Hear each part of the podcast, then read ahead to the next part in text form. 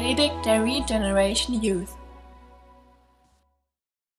In Jesaja 46, ist das Mikro an? In Jesaja 46, in Versen, auf Vers 9, denkt zurück an das, was von Anfang an, von der Urzeit her galt.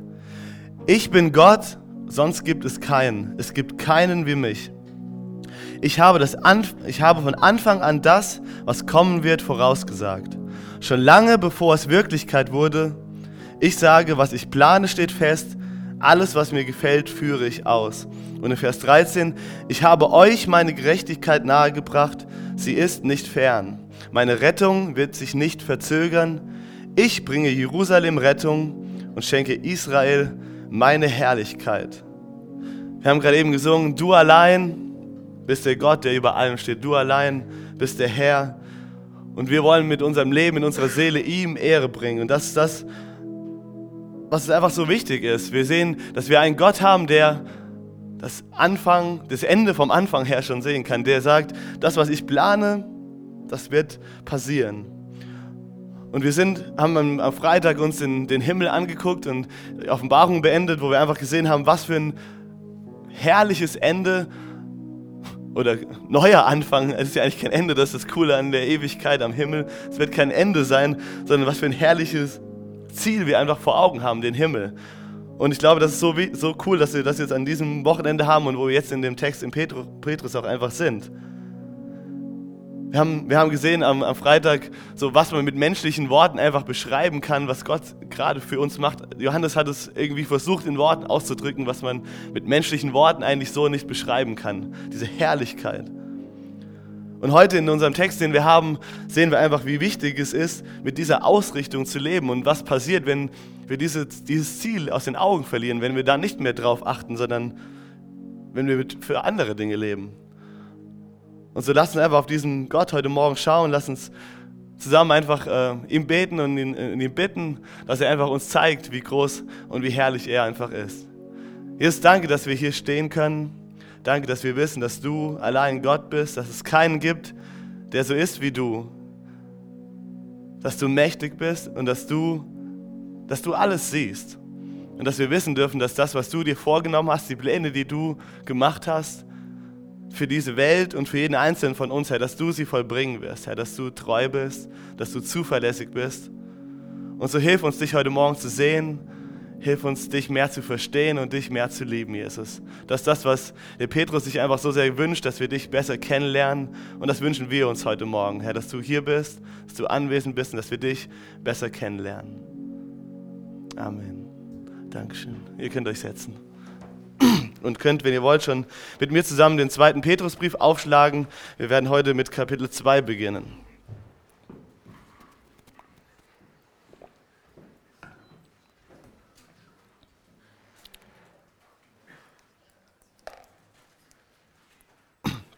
Bevor wir aber mit dem zweiten Kapitel jetzt in das Kapitel einsteigen und wir den Text lesen, ähm, will ich euch einmal nochmal den, den Überblick geben, so worum es in dem, in dem äh, Text ging, was wir bisher gelesen haben. Weil wenn wir den Brief lesen, der ist relativ kurz, das hat nur drei, vier, drei Kapitel.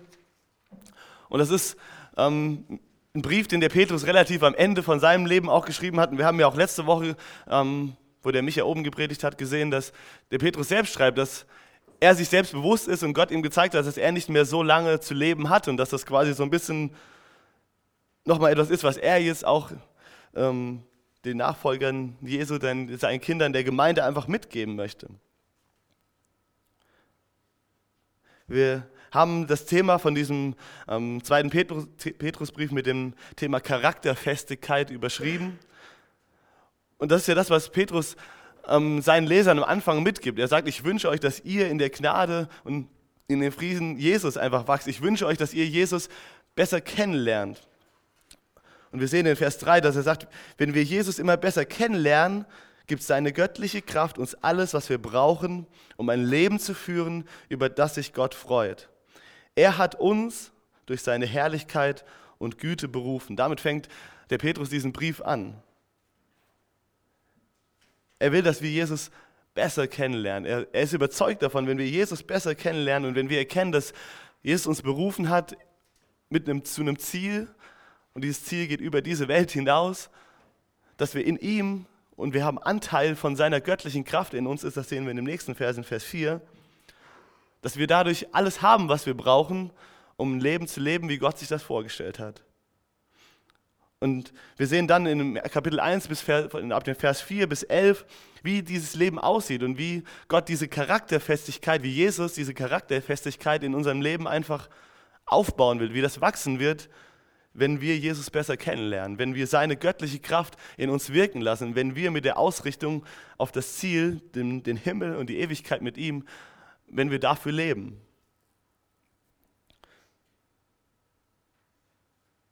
Und Petrus, man merkt richtig, wenn man diesen, diesen Brief auch im Zusammenhang liest, und ich möchte euch echt ermutigen, das vielleicht auch einfach zu Hause mal zu machen, nicht immer nur diese Verse lesen, die wir in so einem Sonntagmorgen haben, sondern echt mal diesen Brief im Zusammenhang lesen, dann merkt man einfach, dass er so eine, wirklich so eine Dringlichkeit einfach hat, zu sagen, so, ich weiß, ich habe nicht mehr lange zu leben, das, was ich euch jetzt sage, das ist mir einfach so wichtig, ich will euch es immer wieder mitgeben. Und er sagt das ja auch selbst, ich weiß, ihr wisst das eigentlich schon, ihr kennt das eigentlich schon, aber ich muss euch einfach, ich möchte euch einfach, solange ich lebe, immer wieder daran erinnern. Und woran erinnert er sie auch in den letzten Versen vor dem Kapitel 2? Er erinnert sie daran, einfach, dass Jesus wirklich Gott ist, dass Gott und dass sein Wort, dass es vertrauenswürdig ist. Warum ist es vertrauenswürdig? Er sagt, weil wir die Macht oder ich persönlich sagte, ich habe die Macht Jesu, die Herrlichkeit Jesu mit meinen eigenen Augen gesehen. Und er denkt daran zurück an den Berg der Verklärung, wo er Jesus in seiner kompletten Herrlichkeit, so wie er ist, mit seinen eigenen Augen gesehen hat. Und er hat gesehen, dass dort Mose war und dass dort Elia war. Mose, der für das Gesetz steht, der die ersten fünf Bücher Mose, die Tora, geschrieben hat und Elia, der für, für, die, für die Juden der größte Prophet war. Und er sagt damit, nicht nur bestätigt, dass das Jesus Gott ist, sondern es bestätigt auch, dass das ganze Alte Testament, dass es, dass es von Gott kommt. Das bestätigt das, weil Gott, der Vater, hat dort Jesus in seiner ganzen Herrlichkeit einfach gesagt, du bist mein geliebter Sohn. Und dort waren Mose und Elia. Das war für, für ihn einfach die Bestätigung, einfach noch, noch zu sagen, Jesus ist Gott und die Propheten, das, was wir im Alten Testament lesen, das ist vertrauenswürdig, das ist Gottes Wahrheit. Und das ist ja das, womit er den, ähm, ersten, das erste Kapitel abgeschlossen hat, dass er gesagt hat, es gibt nichts, was du in der Bibel findest, nichts im Alten Testament von den Propheten und von dem Gesetz, was sich irgendjemand selbst ausgedacht hätte. Das, was wir dort lesen, das kommt von Gott selbst. Er hat es den Propheten gegeben. Er hat es den, den Schreibern der Bibel gesagt, was sie aufschreiben sollen, gezeigt, was sie aufschreiben sollen. Sie haben es sich nicht selbst ausgedacht.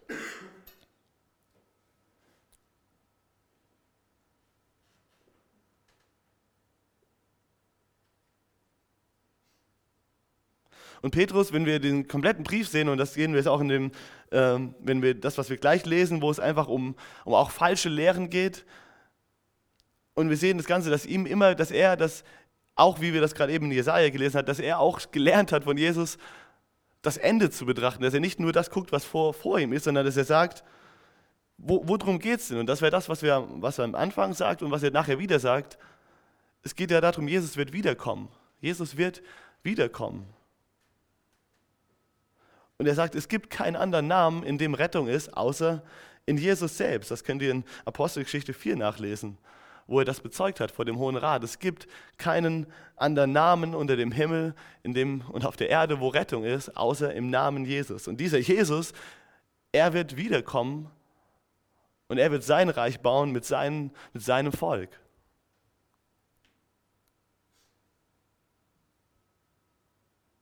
Und das, das hat er immer in diesem kompletten Brief, den er schreibt, einfach immer im Kopf. Und er sagt, deswegen ist es so wichtig, Deswegen macht es einen Unterschied, wie ihr heute lebt. Das ist nicht egal, wie du heute lebst, weil da kommt am Ende noch was. Es ist nicht einfach nur kurzsichtig gedacht. Es ist nicht nur auf das Hier und Jetzt fokussiert, sondern auf das, was in der Zukunft kommen wird.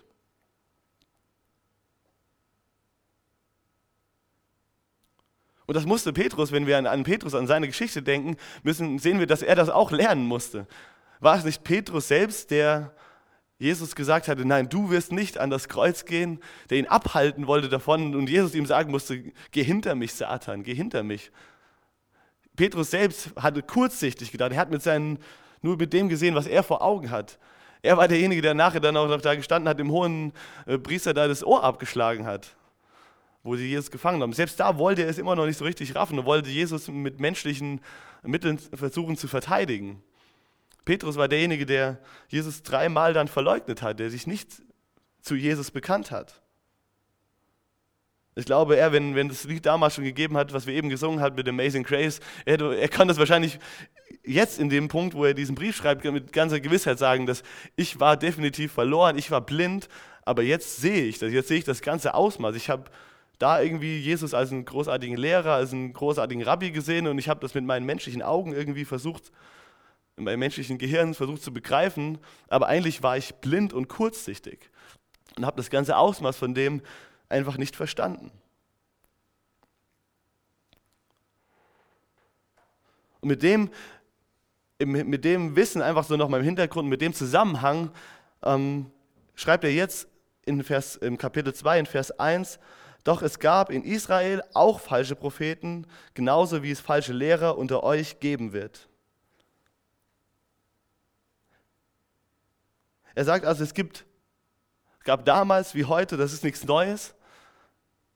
Und, da steht im, und es wird Menschen geben, die die Wahrheit verdrehen werden. Die werden, und das lesen wir jetzt weiter, geschickt werden sie euch ihre Irrlehren über Gott vortragen, die ins Unheil führen. Damit wenden sie sich gegen ihren eigenen Herrn, der sie doch freigekauft hat. Ihr Ende wird nicht lange auf sich warten lassen und es wird furchtbar sein.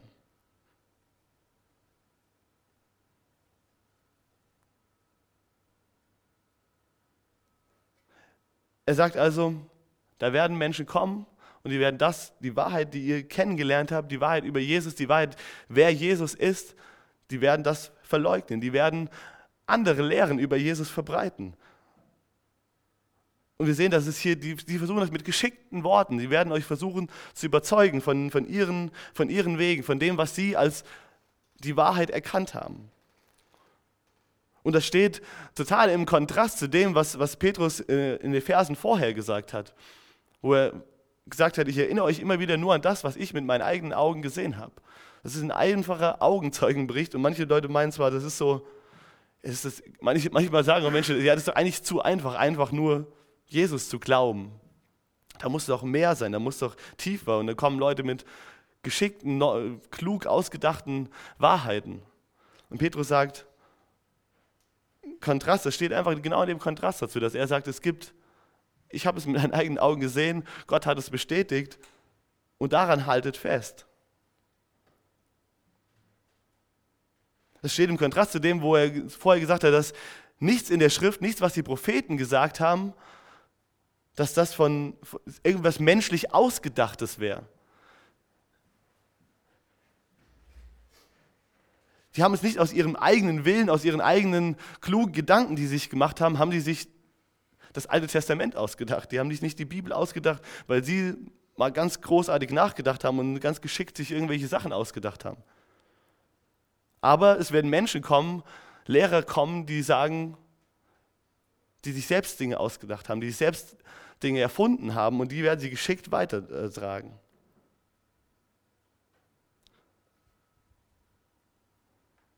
Und was wir auch hier schon sehen, ist, dass ihre Denkweise kurzsichtig ist. Weil er sagt, ihr Ende wird furchtbar sein. Es wird ein Ende dafür geben, was sie überhaupt momentan mit ihren Dingen, die sie verbreiten, sich überhaupt nicht bewusst machen. Und wie sieht das aus? Was, was lehren sie oder was ist das, was sie ähm, weitergeben? Ab Vers 2 steht, viele Menschen werden jedoch ihren zügellosen Lebensstil nicht aufgeben und ihretwegen wird der Weg der Wahrheit in Verruf geraten. In ihrer Habgier werden sie geschickte Lügen erfinden, um an euer Geld zu kommen. Aber Gott hat sie längst verurteilt und ihr Untergang ist besiegelt. Wir haben im Vers 1 ähm, eben gesehen, sie wenden sich gegen ihren eigenen Herrn, der sie freigekauft hat. Es stellt sich hier die Frage, ob das Menschen sind, die schon gerettet sind oder ob das hier um Leute geht, die einfach noch nicht erkannt und die nicht erkennen wollen, dass Jesus derjenige ist, der ihnen Erlösung anbietet. Ich gehe mal fast davon aus, so wie das hier geschrieben ist, dass ihr Ende furchtbar sein wird, dass Unheil über sie kommen wird, dass das Leute sind, die sich zwar mit Jesus beschäftigen, die sich über Jesus auch über Jesus nachdenken und sich auch mit der Bibel beschäftigen, aber die letztendlich nicht Jesus als ihren Herrn erkennen, der sie doch freigekauft hat mit dem, dass er für sie am, am Kreuz gestorben ist. Sie erkennen nicht Jesus, den Herrn, der für sie Rettung bereithält. Und sie leben dadurch auch nicht mit der Einstellung, dass Jesus irgendwann einmal wiederkommen wird. Sie rechnen nicht damit, dass ihr jetziger Lebensstil am Ende eine Auswirkung haben wird, dass es Gericht zur Folge haben wird. Und was sehen wir dadurch? Dadurch ist ihr Lebensstil zügellos und sie sind letztendlich auf Geld aus. Sie sind auf das aus, was sie vor Augen haben. Sie leben nicht für den Himmel, sie leben nicht für die Ewigkeit, sondern sie leben für das Hier und für das Jetzt. Und sie sind scheinbar sehr erfolgreich damit und freuen sich darüber, weil wir sehen, dass viele Leute ihnen ihren Lehren nachfolgen werden. Ähm, sie werden populär, sie sind beliebt mit dem, was sie, was, sie, was sie erzählen. Es klingt vielleicht gut für sie, für, ihre, für die Ohren der Zuhörer, wie, wie äh, äh, Paulus das in, ich glaube, Timotheus sagt, dass Lehren aufkommen werden, die den Hörern in den Ohren jucken werden. Die sich, das hört sich gut für die an und sie glauben es. Aber letztendlich sind sie nicht darauf ausgerichtet, was am Ende kommen wird. Sie sehen das Ende nicht, sondern sie sehen nur das, was jetzt gerade vor Augen ist.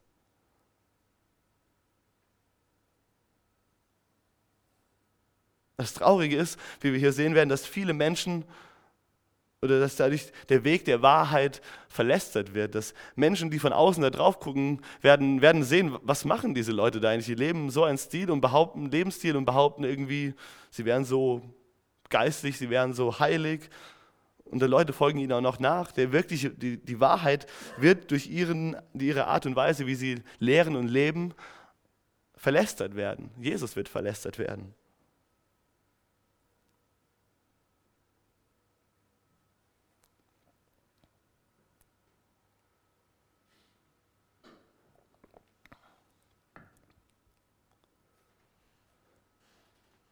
Die Frage ist, warum ist das so, oder worum geht es letztendlich bei diesen, bei diesen Sachen und warum ist das so, sind sie so beliebt mit, diesen, mit den Dingen, die sie lehren? Worum geht es dabei, wenn wir hier eben diese zeitlichen Dinge ähm, hier vor Augen geführt bekommen? Und dass sie Jesus als ihren Herrn ähm, letztendlich verleugnen. Und da sehe ich, glaube ich, schon, dass in uns Menschen diese Tendenz doch liegt, dass wir alle da drin irgendwie in, in Gefahr stehen, dass, wir, dass uns das auch passieren kann. Weil, und wenn das nicht so wäre, warum sollten sonst so viele Menschen den, diesen, diesen Lehren nachfolgen? Und wir haben auch öfter schon mal dieses Thema gehabt, nämlich Micha davon erzählt, dass wir manchmal leben wie praktische Atheisten.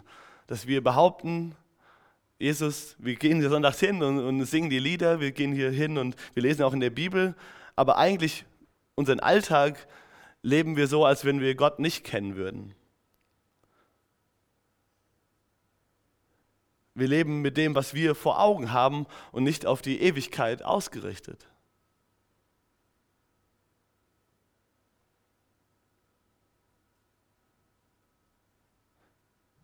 Deswegen müssen wir uns auch selbst immer wieder hinterfragen, leben wir so oder zeigt unser Leben letztendlich, dass Jesus unser Herr ist? Zeigt unser Leben, dass wir einen Gott haben, dem wir nachfolgen? Zeigt sich das irgendwo in unserem Leben? Weil das ist ja das, was der Petrus auch in, in, im Kapitel 1 einfach sagt, dass Jesus lebt in uns, seine göttliche Kraft lebt in uns, wenn er uns errettet hat. Und das wird sich in unserem Leben zeigen. Und er hat selbst genau dieses, diese Worte, warum ich glaube, dass er auch Amazing Grace singen würde, hat er ja selbst gesagt. Er hat gesagt, wenn, wenn das nicht, wenn bei euch nicht sich da was zeigt im Leben, wenn sich da nicht was entwickelt, dann seid ihr eigentlich blind und kurzsichtig. Das, ist genau die Worte, die in, in Kapitel 1 benutzt. Dann habt ihr irgendwas nicht verstanden. Ihr könnt nicht, sagt Jesus selbst, ihr könnt nicht zwei Herren dienen. Ihr könnt nicht sagen, ich folge Jesus nach und diene dann aber doch euch selbst oder dem Geld. Das ist nicht möglich. Und da kommen jetzt vielleicht geschickte Leute an, die euch weismachen wollen, die uns weismachen wollen, Ihr könnt sagen, Jesus ist euer Herr. Ihr könnt, ihr könnt sagen, ähm, ihr seid irgendwie gottesfürchtig, ihr seid irgendwie, ihr lebt ein Leben, was gut ist, was okay ist, aber ihr müsst ja nicht die ganzen Dinge, die euch Spaß machen und die Dinge, die euch irgendwie hier in der Welt begegnen, ihr müsst die Dinge nicht irgendwie aufgeben. Ihr könnt trotzdem so weiterleben. Ihr könnt euch gerne fünf Tage die Woche besaufen und trotzdem kommt dann Sonntagmorgen Gottesdienst und dann ist alles trotzdem okay. Das ist okay, das ist gut so. Das vielleicht ist irgendwie ein so krasses Beispiel, wo ihr denkt, so, warum sollte ich das glauben? Aber ich glaube, das geht in vielen Dingen viel unterschwelliger und viel ähm, unbemerkter, dass man es gar nicht so offensichtlich für uns ist. Und der Grund dafür liegt, dass wir eben als Menschen, und ich glaube, das ist das, was wir uns bewusst machen, dass wir als Menschen gefallene Schöpfungen sind. Wir sind nicht von Grund auf gottesfürchtig, wir sind nicht von Grund auf gut und wir können aus uns heraus als Sünder nicht das Richtige machen. Das heißt, im ganz im Gegenteil sogar, wir sind eher dazu immer wieder verleitet, das zu tun, was wir nicht tun wollen. Wir sind dazu verleitet, den sündigen Dingen nachzugehen, den Dingen nachzugehen, die Gott nicht Ehre bringen. Das ist das, wie wir von Natur aus als Menschen sind.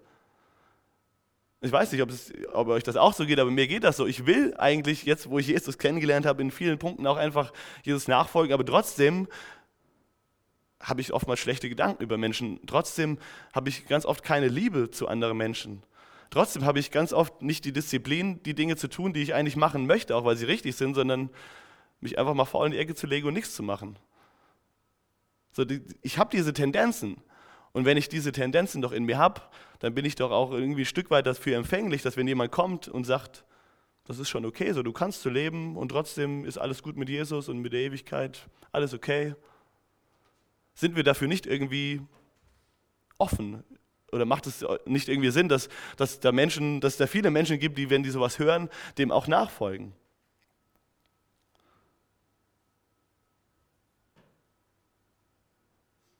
Und ich finde das interessant, ich habe den Text jetzt gerade gelesen, ich habe gerade erst vor ein paar Wochen ein, ein Interview mit einem deutschen Evangelisten gelesen, der relativ bekannt ist und der jetzt daherkommt und sagt, ja, wieso können, meinen wir als Christen die Wahrheit zu haben? Wie können wir denn behaupten, dass, weißt du, wenn wir Christen schon anfangen und sagen, der Mensch ist böse von Grund auf, ja, das kann ja wohl irgendwie nicht sein. Wir können uns ja nicht die einen irgendwie dann sagen, aber wenn wir Christ sind, dann wird gut. das heißt, wir stellen uns ja dann über andere Menschen wo ich dachte so krass, das ist genau, genau so ein Thema. Wir leben in der Welt, na klar, die Welt ist verrückt und wir sehen so viele krasse Dinge, wo auch Menschen aus Hass andere Menschen umbringen. Und in dem Interview, das ich gelesen habe mit diesem, von diesem Evangelisten, habe ich viele gute Sachen gelesen, weil er gesagt hat, dass natürlich irgendwie wir alle Menschen lieben sollen, dass wir alle Menschen wertschätzen sollen und dass wir nicht uns über andere Menschen stellen sollen und sie richten sollen. Das sehe ich hundertprozentig so, aber dann kommt er auf den Schluss, ja, Jesus hat ja selbst auch nicht gesagt, dass er die absolute Wahrheit ist. Er ist nur, wie er gelebt hat, hat er wahrheitsgetreu oder wahrhaftig gelebt. Er hat gut gelebt. Und wenn wir nur gut tun, dann werden wir am Ende ja schon sehen, ob das, ob das dabei rumkommt, aber ob das dann reicht oder ob das, dann werden wir schon sehen unsere Früchte in unserem Leben. Aber das heißt ja nicht, dass jetzt andere Menschen, die Jesus nicht als Wahrheit anerkennen, dann dass die deswegen schlechter sein sollen. Das fand ich schon so krass, weil das genau so ein bisschen diesen Zeitgeist widerspiegelt, genau so etwas, wo wir dann vielleicht Menschen wieder in Frage kommen, ja stimmt, warum sollte man unbedingt Jesus als die einzige Wahrheit haben? Das klingt für unsere Ohren und wenn wir drüber nachdenken, klingt das irgendwie, klingt das irgendwie logisch und das bringt uns in, in, so in, in einen Punkt, wo wir uns hinterfragen und, und äh, uns Fragen stellen, ja, ist das wirklich alles so, wie das die Bibel wirklich sagt? Das finde ich aber so traurig. Weil natürlich sehe ich den Punkt, den auch den ich in dem Interview gelesen habe, dass wir leider manchmal auch als, als Menschen, die sagen, dass sie Jesus nachfolgen, andere Menschen schlechter behandeln und wir andere Menschen richten. Und das ist nicht gut, das ist nicht richtig. Aber trotzdem, wenn ich mich ehrlich betrachte, dann sehe ich nicht, dass ich als Mensch von Grund auf, von Natur aus gut bin. Und wenn ich in Gottes Wort lese, wie Gott ist, dann sehe ich da einen ganz, deutliche, ganz deutlichen Unterschied zwischen dem, wie ich bin und wie dem, von dem, was die Bibel sagt, wie Gott ist. Das kann ich nicht verleugnen, wenn ich, wenn ich ehrlich bin.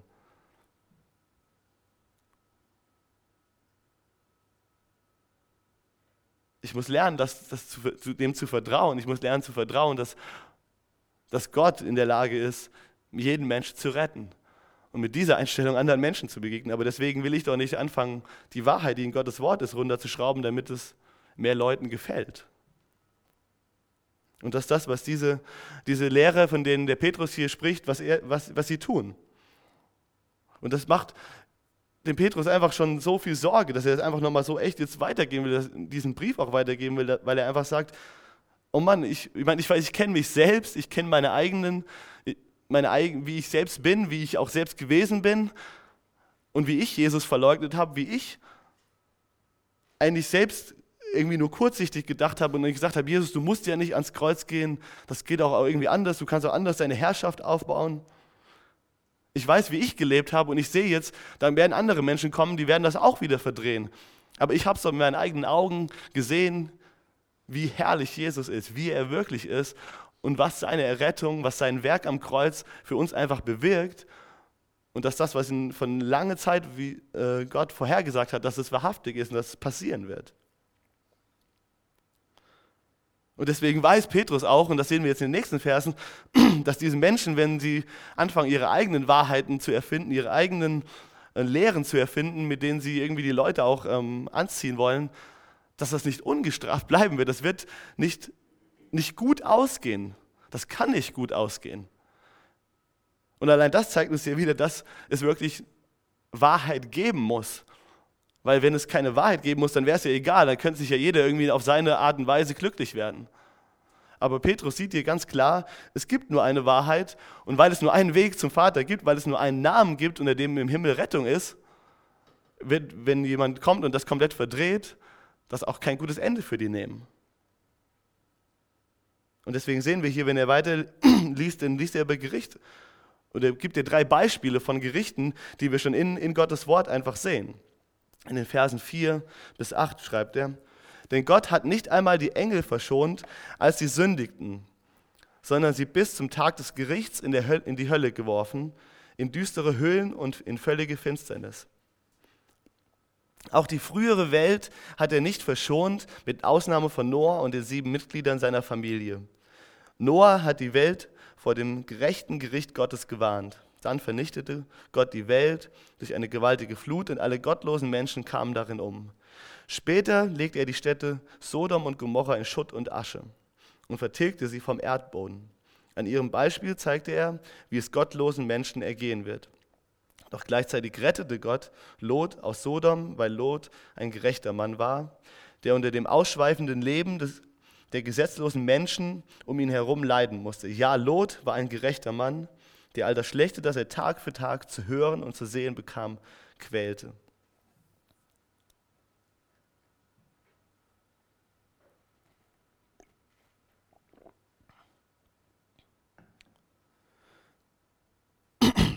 Wir sehen also anhand den drei Beispielen, dass Gott definitiv zu irgendeinem Zeitpunkt Rebellion gegen ihn richten wird. Wir sehen dieses kosmische Gericht, wenn man so will, über die Engel, das von das, was wir überhaupt gar nicht so vor Augen haben können, was das wirklich bedeutet und was auch der Petrus ein Stück weit offen lässt, ob es da irgendwie für sie eine Möglichkeit gegeben hätte, das noch umzukehren oder nicht. Und was, wann genau was mit ihnen passieren wird. Aber er sagt, er hat die Engel gerichtet, die sich gegen ihn gewendet haben. Wir sehen, dass Gott auch ein Gericht über die komplette Welt gebracht hatte, die beständig sündhaft gegen ihn gelebt hat, rebellisch gegen ihn gelebt hat.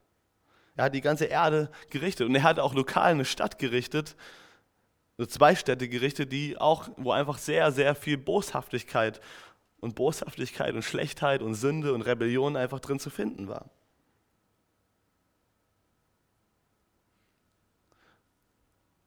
Er will damit, glaub, will damit einfach zeigen, es wird auf jeden Fall, das ist unabwendbar, dass Gott Sünde und Rebellion richten wird.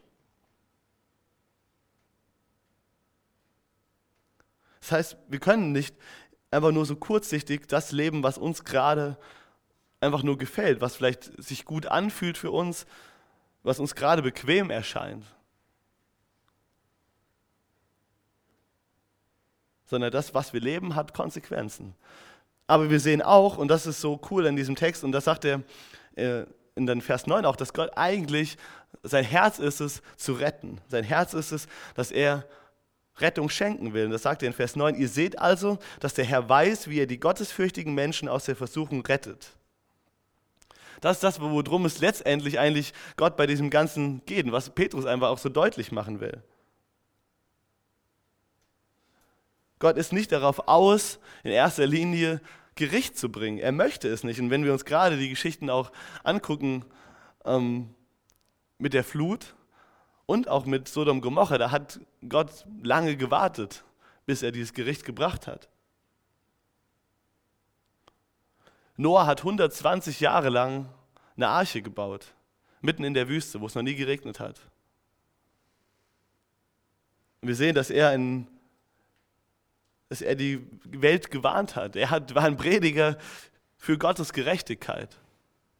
120 Jahre lang haben die Menschen, wurden die Menschen gewarnt. Es ist doch nicht so, dass einfach nur da was gekommen ist. Gott hat 120 Jahre gewartet und gehofft, dass Menschen diese Botschaft verstehen, die, der, die Noah dort predigte. Und dass sie dass er allein schon predigt durch sein Leben, indem er dieses riesige Schiff mitten in der Wüste baut. Also das ist, glaube ich, ein perfektes Beispiel dafür, wie ein Leben einfach ein Zeugnis für Gott ist. Er hat nicht einfach nur gesagt, da kommt Gericht, sondern er hat das geglaubt und weil er geglaubt hat, hat er gehandelt und hat ein, ein Schiff gebaut, so wie Gott es ihm gesagt hat. Da war Frucht in seinem Leben ganz deutlich zu sehen. Er ist nicht einfach nur auf die Straße gegangen und hat gesagt, Gott wird euch richten, Gott, ihr seid böse, Gott wird euch richten, Gott wird euch richten. Ist dann nach Hause gegangen und hat sich hingesetzt und hat nichts gemacht oder, keine Ahnung, vielleicht denselben Lebensstil mit den Menschen wieder mit weitergelebt. Und dann aber wieder nächsten Tag wieder, aber ihr, du, du, ihr müsst aufpassen. Noah war, hat Frucht in seinem Leben gezeigt, indem er das, was Gott ihm gesagt hat, nicht nur gepredigt hat, sondern echt gelebt hat, indem er geglaubt hat und ein riesengroßes Schiff mitten in der Wüste gebaut hat. Und wir sehen auch, dass Gott hat mit sich handeln lassen, ein Stück weit über Sodom und Gomorra, wo ähm, Abraham einfach Gott gefleht hat, bitte zerstör diese Stadt nicht, wenn es da nur einen, einen Gerechten dort drin gibt.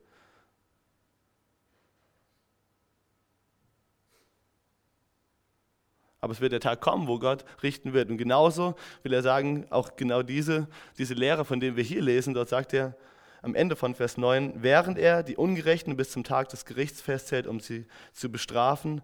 Vor allem aber werden die bestraft, die ihren selbstsüchtigen Leidenschaften nachgeben und jegliche Herrschaft verachten. Also wir sehen, dass Gottes Herz es letztendlich ist, dass er retten möchte. Gott sieht, wo wir leben, Gott sieht, wie wir leben. Und er weiß, dass er weiß, dass wir in Rebellion, als Menschen in Rebellion ihm gegenüber leben.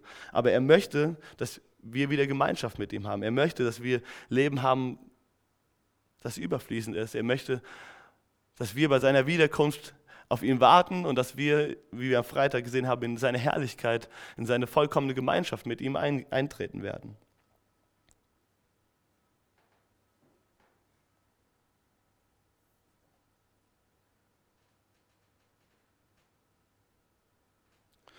Und ähm, wenn ihr das jetzt hier hört, wenn ihr den Text lest, ich weiß nicht, wie, wo ihr steht, ich weiß nicht, wo du stehst, und wo ich euch, euch jetzt vielleicht auch Fragen stelle, so meine Güte, wenn das so Konsequenzen hat, wie ich auch lebe, was ist, wenn ich vielleicht auch irgendwelchen falschen Lehren glaube? Was ist, wenn ich vielleicht irgendwo, wo sind diese falschen Lehrer? Und was ist, wenn, wenn ich irgendwie das verpasse und dann so einem falschen Lehrer nachlaufe und, und denen seinen Lehren glaube? Stehe ich jetzt auch in der Gefahr, Gott abzufallen. Seht einfach diesen Vers 9 am Anfang, Gottes Herz. Da steht, Gott ist, ihr seht also, dass der Herr weiß, wie er die gottesfürchtigen Menschen aus der Versuchung rettet. Und das ist wieder dieses komplette, die komplette Botschaft, die, die Petrus seinen Hörern und seinen Lesern einfach mitgeben will. Das ist, Du willst Jesus nachfolgen. Du hast erkannt, dass du Sünder bist. Du hast erkannt, dass du Leben von Jesus brauchst. Dann lass seine Kraft in deinem Leben größer werden. Dann konzentriere dich wieder auf diese einfachen Wahrheiten, an die Petrus uns immer und immer wieder daran erinnert. Diese einfachen Dinge. Halte an Jesus fest, an die Grundlagen deines Glaubens. an den Grundlagen von dem, was wir in Gottes Wort sehen. Und vertraue Gott, dass er weiß, wie er dich hindurchbringen kann. Er wusste, er hat, er wusste, es war nicht, weil Noah so ein großartiger Mann war, er wusste, wie er Noah 120 Jahre durch diese gottlose Welt hindurch tragen konnte und ihn dazu befähigen konnte, dass er weiterhin dieses Boot baut, dass er weiterhin an ihm festhält und er einfach die Gerechtigkeit predigt. Das ist das, was, was er sagt. Gott weiß, wie er diejenigen, die ihn ehren wollen, die für ihn leben wollen, wie er die durchtragen kann. Ist das nicht ein, ein, riesengroßer Trost, wenn man einfach sieht, dass es nur Noah und seine Familie war, die letztendlich in so einer kompletten Welt von Menschen, gottlosen Menschen gerettet wurde? Dass aber es Gott derjenige ist, der fähig ist? Warum sollten wir uns da Sorgen machen? Und schon gerade wir, die wir eigentlich hier so eine coole Gemeinschaft einfach genießen dürfen mit so vielen anderen Christen. Aber selbst wenn wir das alles nicht haben und selbst wenn du der einzige Christ bist in deinem Umfeld, vielleicht selbst wenn du der einzige Christ bist in, in deiner Klasse oder in, in, auf deiner Arbeit, Gott weiß, wie er dich aus Versuchungen erretten kann, wie er dich durchtragen kann, wie er dir helfen kann. Und selbst wenn wir einfach von Lot retten, er war der Einzige, der aus diesen beiden gottlosen Städten gerettet wurde. Und wie krass ist das? Manchmal haben wir das, das, das, Bild von Lot, dass er ja selbst daran schuld ist und dass er schon in die Welt gehen wollte, weil er hat sich selbst dazu entschieden, diesen Weg zu gehen und eben teilzuhaben an der Welt. Und dass er nur die Konsequenzen von dem irgendwie jetzt da ähm, geerntet hat und keine Ahnung, warum Gott ihn überhaupt gerettet hat, aber wir sehen, dass er wirklich ein gottesfürchtiger Mensch gewesen ist, dass er das, was er gesehen hat, Tag für Tag, dass ihn das gequält hat.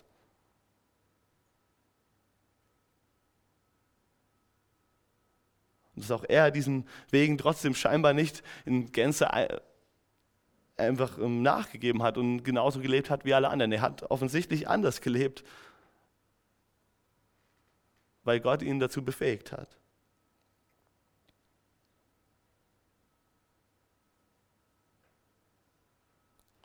Und so möchte ich, wenn wir jetzt hier einfach hier bei diesem Text zum Ende kommen, einfach mh, mm, euch einfach nochmal neu fragen, so welche Grundhaltung, welche, wofür leben wir, welche Grundhaltung haben wir, welche Grundeinstellung zum Leben haben wir. Leben wir mit einem Blick auf, auf das Ende, leben wir mit einem Blick auf die, die Herrlichkeit oder leben wir auch kurzsichtig auf das, was gerade uns unsere Gefühle, unsere Bedürfnisse, unsere Wünsche und die Welt um uns herum sagt?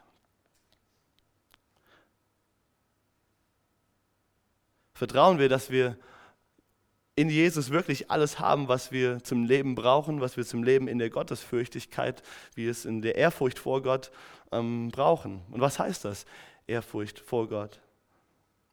Das heißt, dass wir eben nicht, wie wir jetzt hier am Ende sehen, Menschen sind, die Herrschaften, die Herrschaft von Gott nicht anerkennen, sondern dass wir das, dass wir das tun. Dass wir anerkennen, dass es dort einen Gott gibt, der über allem steht, wie wir eben gesungen haben. You alone are God of all. Du allein bist Gott von allem.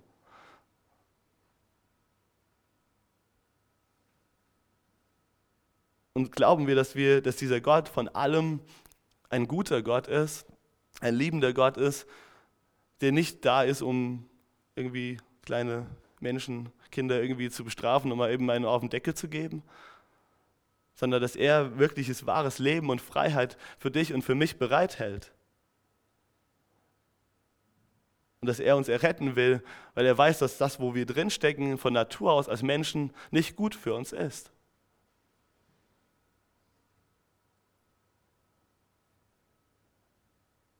Wir haben ähm, am Freitag gelesen in Offenbarung 21. Wenn ihr nicht da wart, dann möchte ich einfach ermutigen, die letzten beiden Kapitel von Offenbarung nochmal wirklich zu lesen. Weil dort sehen wir einfach, wie wir die Ewigkeit verbringen werden. Dort sehen wir, dass es dort kein, keine Tränen mehr geben wird, dass dort kein Leid mehr geben wird, dass dort keine Nacht mehr geben wird, weil Gott selbst unser, unser Licht ist. Das ist das, wie Gott sich Leben für uns als Menschen vorgestellt hat.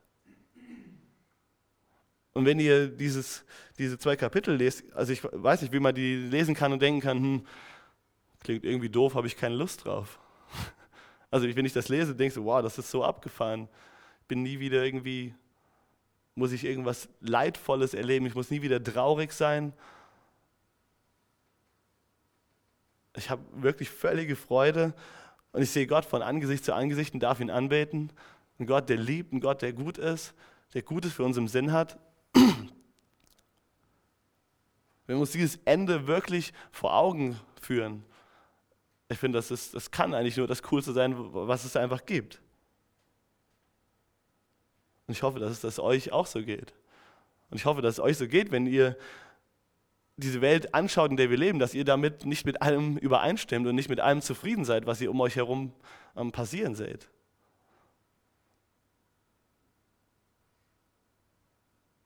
Weil Gott ist, das geht da ganz genauso. Gott freut sich auch nicht über alles, was auf dieser Welt passiert.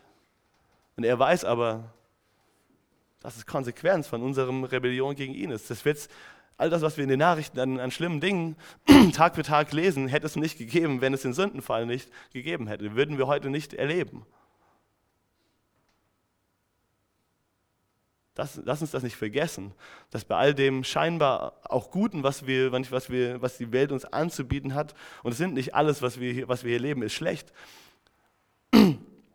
aber dass definitiv alles Schlechte nicht von Gott kommt, sondern aus unserer eigenen Entscheidung, ihn nicht als Herrn anzuerkennen, von davon kommt.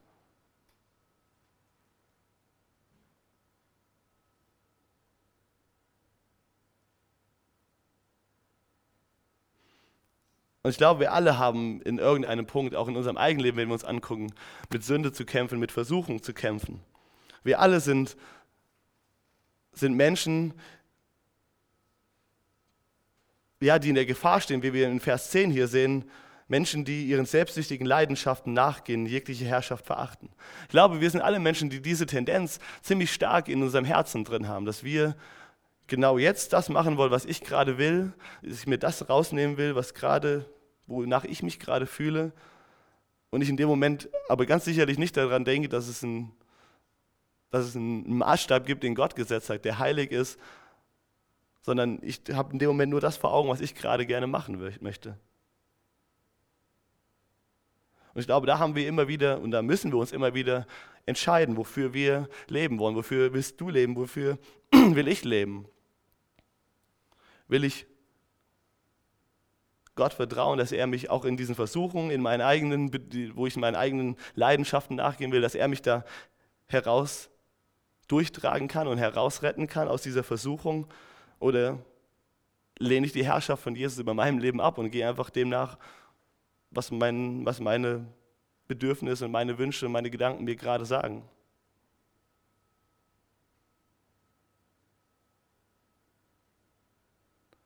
Ich glaube, Petrus möchte uns einfach so aufrufen, dass wir weiterhin an dem einfachen Glauben an Jesus festhalten.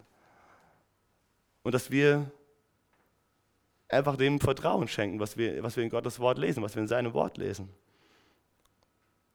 Und dass wenn wir uns darauf ausrichten, Jesus besser kennenzulernen, wie er am Anfang von, von Petrus Brief sagt, dass dann Früchte in uns wachsen werden, die ihm zur Ehre sind und dass wir darin wirklich das Leben finden werden, was wirklich zählt, was wirklich lebenswert ist, was erfüllend ist, auch wenn wir vielleicht in einem Umfeld leben wie Lot, wenn wir vielleicht auch in einem Umfeld leben wie Noah, und da dürfen wir aber den Trost haben und die Verheißung haben, dass Gott uns durchtragen wird. Denk nochmal an den, an den Vers, den ich am Anfang vorgelesen in Jesaja, wo er gesagt hat, das, was ich von Anfang an gesagt habe, werde ich auch, werde ich auch vollbringen. Und er hat das dem Volk Israel gesagt, was wieder mal in Gefangenschaft war. Hat er gesagt, ich werde Rettung euch nahebringen.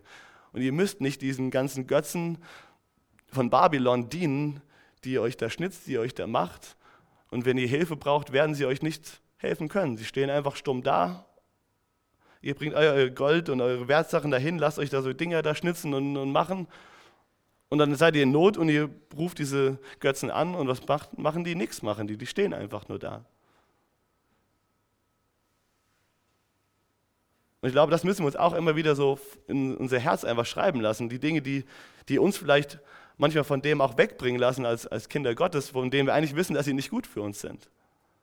Helfen sie uns wirklich in, in, in, unseren, in unseren Nöten? Sind sie in der Lage, uns durch Schwierigkeiten durchzutragen oder wo führt das letztendlich hin?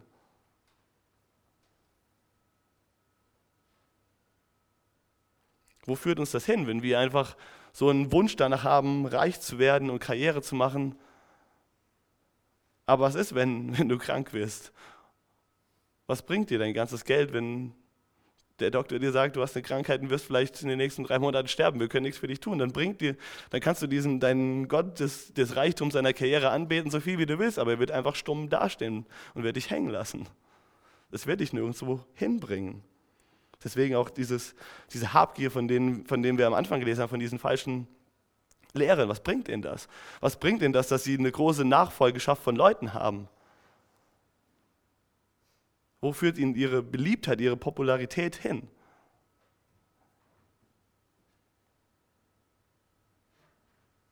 Wir müssen immer fragen, was ist wirklich wichtiger im Leben? Vielleicht auch, ich weiß auch, wie das ist, man möchte nicht gerne dumm angeguckt werden dafür, wenn man, wenn man für die Wahrheit aufsteht.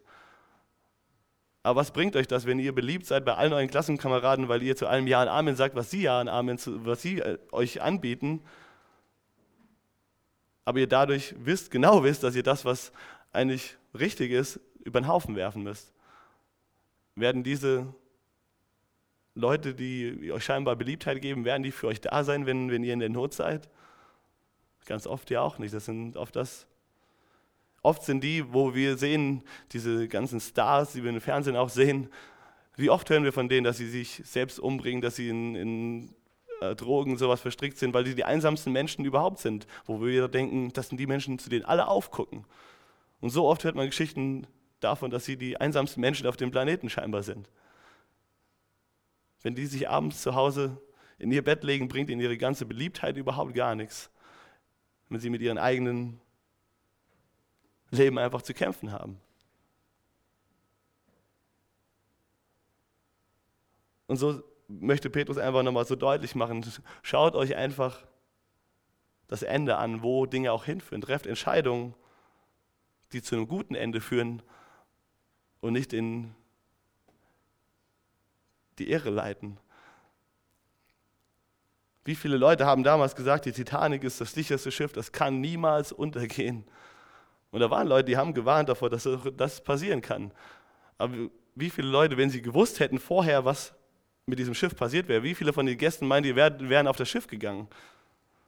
Wie viele von den Fahrgästen, wenn die gewusst hätten, dass das, das Schiff nicht unsinkbar ist, sondern so ein Eisberg das Schiff aufstützen kann und es untergehen wird, wie viele wären dann mit diesem Schiff gefahren?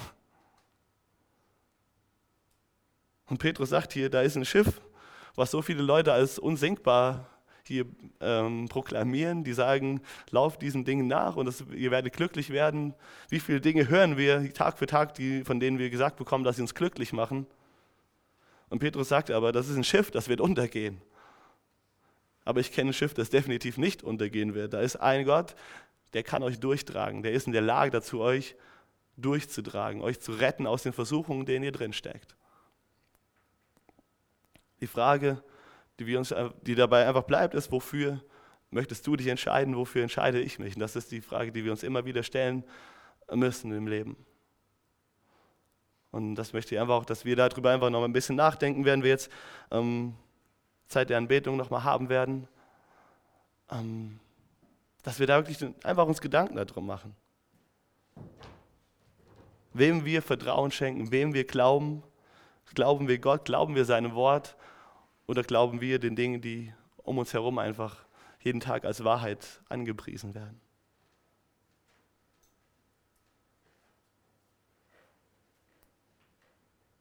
Aber wirklich äh, einfach die Ermutigung an euch, lest euch die Offenbarung am Ende wirklich nochmal durch, lest euch durch den, einfach den Himmel, einfach die Herrlichkeit Gottes, die Herrlichkeit der Ewigkeit, die er uns verheißen hat. Deshalb dank dass, dass du unser Gott bist. Danke, dass wir einfach hier sehen dürfen, einfach diesen Augenzeugenbericht von Petrus, der einfach deine Herrlichkeit gesehen hat. Er hat dich gesehen, Jesus, wie du einfach Gott bist mit aller Macht und aller Majestät. Hilf uns, dass wir diesen Bericht von diesem Petrus einfach glauben können, der einfach selbst erlebt hat, wie sündhaft er ist, der erlebt hat, wie schwach er ist und der erlebt hat, wie du ihn gerettet hast, wie du ihm einen wahren Sinn, ein wahres Leben geschenkt hast. Hier sind wir alle sehen uns nach echtem Leben, wir alle sehen uns danach frei zu sein. Wir alle sehen uns nach Frieden. Wir alle sehen uns nach Liebe. Hilf uns, dich zu sehen und dein, deine Gnade, deinen Frieden und deine Liebe wirklich ähm, besser kennenzulernen, Jesus. Ich möchte dich bitten, dass du hier wirklich redest zu jedem Einzelnen von uns und dass du uns die Kraft gibst, wirklich festzuhalten, durchzuhalten und dir zu vertrauen und dir zu glauben. Amen.